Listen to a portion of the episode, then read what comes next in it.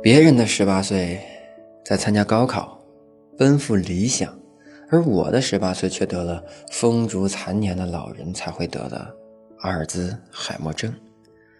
从儿童时期开始，我似乎就比别人发育慢一截，很少有别的孩子活蹦乱跳那种劲头。周末我也只想待在家里，不想动。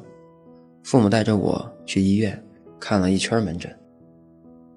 在心理科，我一度被诊断为人格行为缺陷；在儿科多次就诊并对症治疗之后，我的症状并没有明显好转，甚至随着年龄的增长，六年级还出现了昏迷的症状。等长到十四五岁时，检查发现我体内的胰岛素经常分泌过多，医生决定采取手术治疗。手术之后，我的昏迷次数减少了。可伴随而来的是出现了新的症状，记忆力不断下降。我经常觉得大脑一片空白，记不住事情，有时候甚至会忘记就诊的时间。可这么多年求医问药，不管是神经科还是精神科，我都看了很多遍，就是没有大夫能治好我的病。父母托人找关系，说北京的一家三甲医院。对我这个病应该有用，于是父母带着我北上北京，希望能知道我到底怎么了。到了医院以后，专家听了我们的描述，给了我们一个诊断：我得的极有可能是阿尔兹海默病，也就是老年痴呆。这怎么可能？我儿子才十八岁。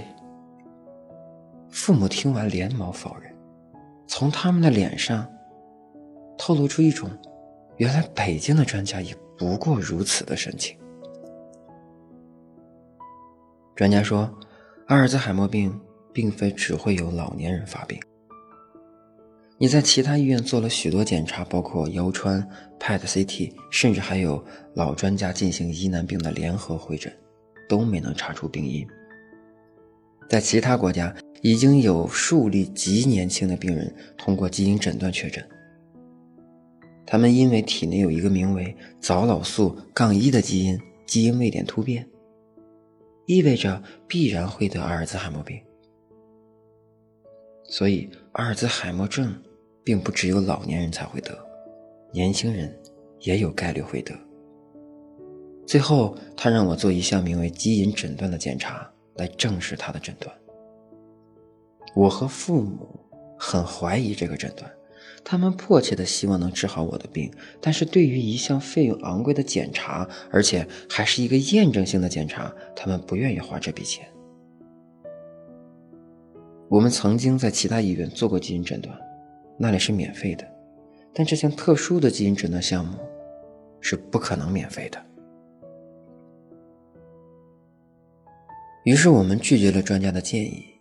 继续抱着厚厚的一摞病历去下一个医院求医问药，但是其他医院的求医过程一成不变，抢号、排队、做一大堆检查，花费了高昂的检查费用，最终却没有一家医院能给我确切的诊断。再次回到这家医院已经是两年之后了，长期辗转于各个医院，家人和我都疲惫了。而且，我的记忆力在这个过程中下降的更加严重，大脑经常一片空白，往事让我焦躁不安，内心躁狂。我不得已休学，每天在等待中度过。而我远在老家的奶奶也确诊了阿尔兹海默症。这个消息像一块黑幕笼罩着在我和父母的身上。我们决定再次回到北京的医院。验证一下专家的诊断。父母说：“这个医院是最后一家医院了，最后结果如何，都不会再去跑医院了，接受上天的安排。”可能因为我的病情太特殊了，过了两年，专家竟然还记得我，他给我解释了一个叫“遗传早泄”的概念。意思是一种遗传性疾病，在下一代中发病年龄会逐渐提前。比如我奶奶会在五六十岁的时候发病，我爸爸就可能会在三四十岁时发病，而我可能十几岁发病。这就解释了这些年我身上的病症。最终，我们同意做基因诊断。巧的是，之前做的脑脊液相关检查结果由阴性转变为阳性，这个结果确认我得的老年痴呆。基因诊断。最后也没有做，省了一笔钱。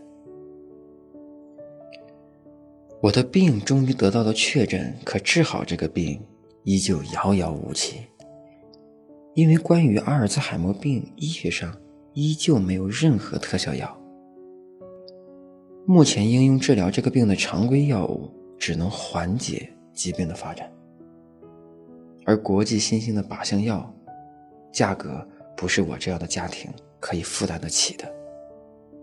这些年，家里为了我的病已经掏光了家底，根本没有办法负担这笔高昂的医药费。医生在诊断后很遗憾地对我说：“目前你的病没有治愈的可能。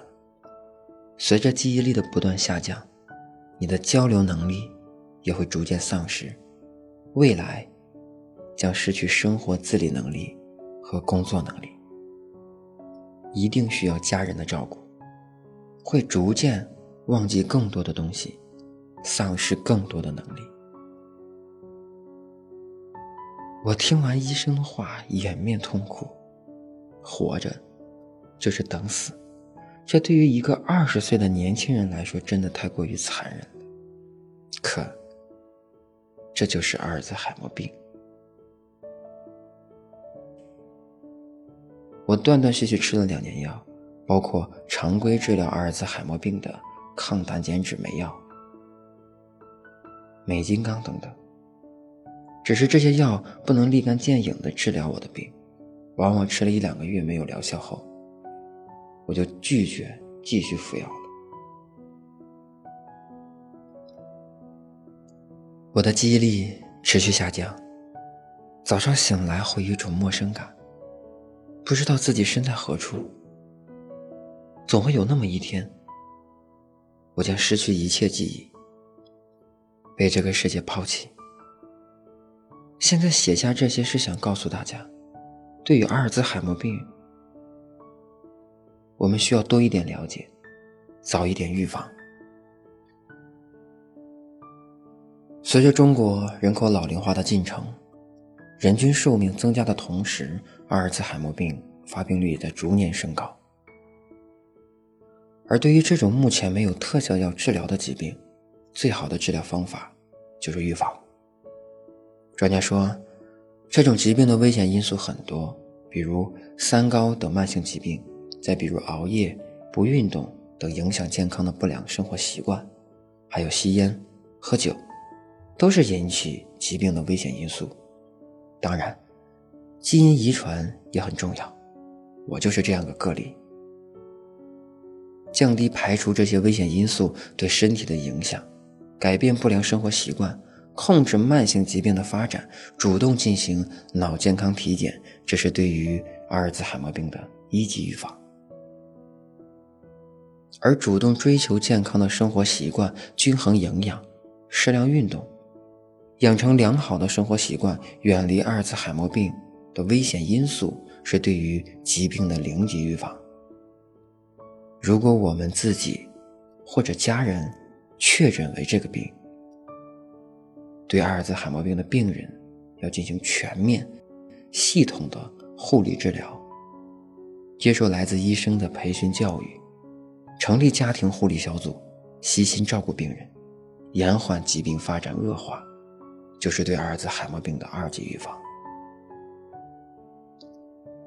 大家应该对这种疾病有足够的重视，因为它就发生在我们身边。